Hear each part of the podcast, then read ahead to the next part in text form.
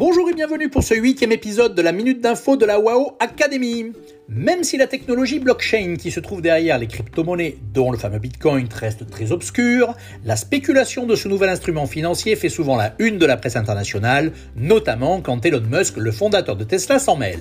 Mais peu de personnes sont au courant que la valeur du Bitcoin est lourdement impactée par les décisions du gouvernement chinois. Pour votre information, environ 60% des nouveaux bitcoins sont fabriqués en Chine. C'est ce que l'on appelle dans le jargon le Cette activité est très énergivore et 70% de l'électricité consommée dans le minage mondial est en Chine, notamment en Mongolie intérieure.